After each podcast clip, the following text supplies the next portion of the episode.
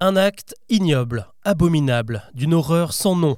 La France est sous le choc après l'attaque au couteau qui a fait six blessés, dont quatre enfants en très bas âge dans un parc public à Annecy. Comment ce drame a-t-il pu se produire?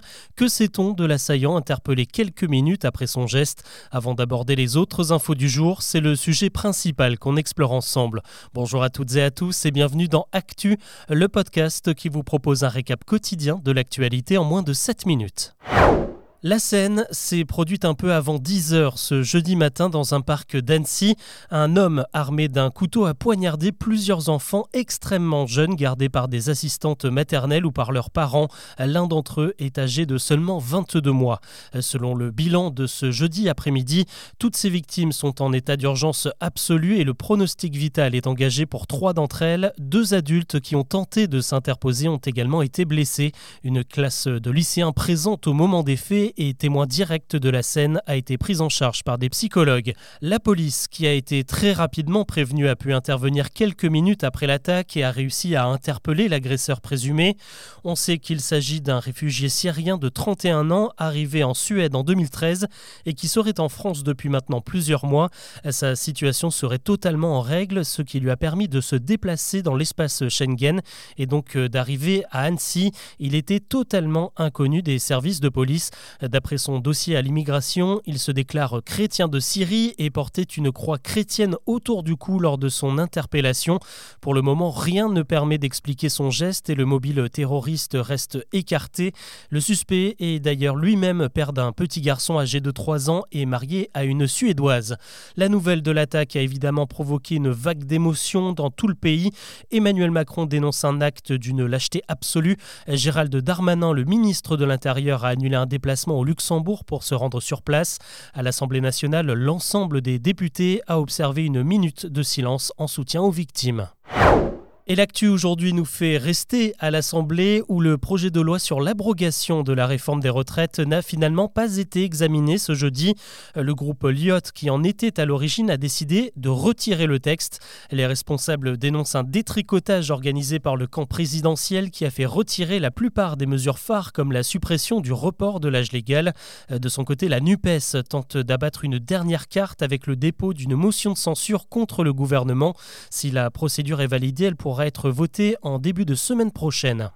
Comment faire face aux épisodes de canicule qui devraient se multiplier par deux d'ici 2030 C'est la question que s'est posée le ministre de la Transition écologique qui a présenté son plan canicule ce jeudi matin. Il contient 15 mesures phares principalement axées sur la prévention. En cas d'épisode de chaleur, tous les Français pourront être alertés par SMS ou par des messages diffusés dans les transports sur les précautions à adopter comme bien s'hydrater et fermer les fenêtres à la maison. Dans les crèches et les écoles, les directeurs sont appelé à installer des pièces de fraîcheur, couper des rayons du soleil et si possible climatiser. Des inspections vont avoir lieu régulièrement et ça concerne aussi les centres d'examen des collégiens et des lycéens et même les entreprises. Dans les mairies, on va aussi étendre les registres des personnes fragiles où seulement 5% du public visé est actuellement enregistré. Les jeunes engagés dans le service national universel pourront être mobilisés pour aller chez les habitants et faire de la prévention. Enfin, les événements comme les festivals ou les rencontres sportives pourront potentiellement être annulés sur décision préfectorale en cas de trop forte chaleur. Et justement, l'une des conséquences de la chaleur, eh bien, c'est la sécheresse et les feux de forêt. Cette nuit, 46 pompiers sont intervenus près de la Roche-sur-Yon pour contenir un départ de feu. Mais heureusement, ce n'est rien comparé aux incendies monumentaux qui ravagent plusieurs régions du Canada, dont le Québec. Ces dernières semaines, plus de 120 000 personnes ont dû être évacuées et 3 millions d'hectares de forêt sont partis en fumée. Des fumées qui voyagent jusqu'aux États-Unis. Ce jeudi, la ville de New York est encore baignée par un épais brouillard et une alerte à la pollution 100 000 Américains sont directement touchés.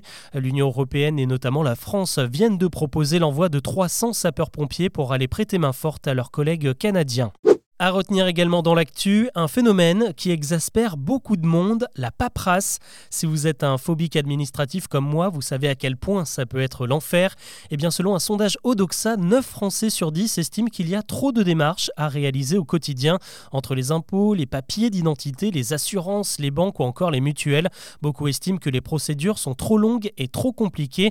Dans la même proportion, 90% des sondés estiment que la simplification administrative devrait être une priorité du quinquennat. Imaginez un peu, vous faites quelques brasses après une journée de boulot, le tout avec une vue imprenable sur la tour Eiffel. Eh bien ce sera bientôt possible puisque la mairie de Paris vient de réaliser une analyse de la qualité de l'eau de la Seine et les résultats sont très bons, voire excellents. Un bon signal à un an des JO alors que plusieurs épreuves nautiques sont prévues sur le fleuve et derrière ça débouchera sur la création de véritables sites de baignade ouverts au grand public dès 2025. Selon une info du Parisien, on pourra faire trempette dans le port de Bercy près du Pont Neuf, de l'île Saint-Louis ou aux abords de l'île aux Cygnes dans le 15e arrondissement. Deux sites seront finalement retenus parmi ces quatre-là qui sont actuellement à l'étude. En tout cas, il y en a un qui ne profitera pas de la baignade, c'est Lionel Messi, l'attaquant argentin qui a donc quitté le PSG pour rejoindre l'Inter Miami dans le championnat américain. L'annonce de son arrivée là-bas a fait l'effet d'une bombe. Les prix des places se sont littéralement envolés. Il pourrait jouer son premier match fin juillet et les billets de cette rencontre sont passés de 27 euros à plus de 435 euros. C'est même plus cher que certaines places pour la finale de la NBA. En tout cas, le PSG a de quoi se consoler. Selon le magazine Forbes, le club de la capitale vaut désormais plus de 4 milliards de dollars entre ses joueurs, ses actifs et ses infrastructures. C'est la première fois qu'un club français franchit cette barre symbolique. Allez, on termine avec un hommage. En 1996, la légende du rap Tupac Shakur, décédé dans une fusillade à l'âge de 25 ans, et eh bien presque 30 ans plus tard, il vient d'avoir droit à une étoile dorée sur le Walk of Fame, la célèbre avenue des stars à Hollywood. Il rejoint des légendes comme les Beatles, Johnny Cash et d'autres monuments du hip-hop comme Ice Cube, Snoop Dogg ou encore le groupe Cypress Hill. Voilà ce que l'on peut retenir de l'actu aujourd'hui. On se retrouve demain pour un nouveau récap avec, je l'espère, des nouvelles un peu plus positives. À très vite.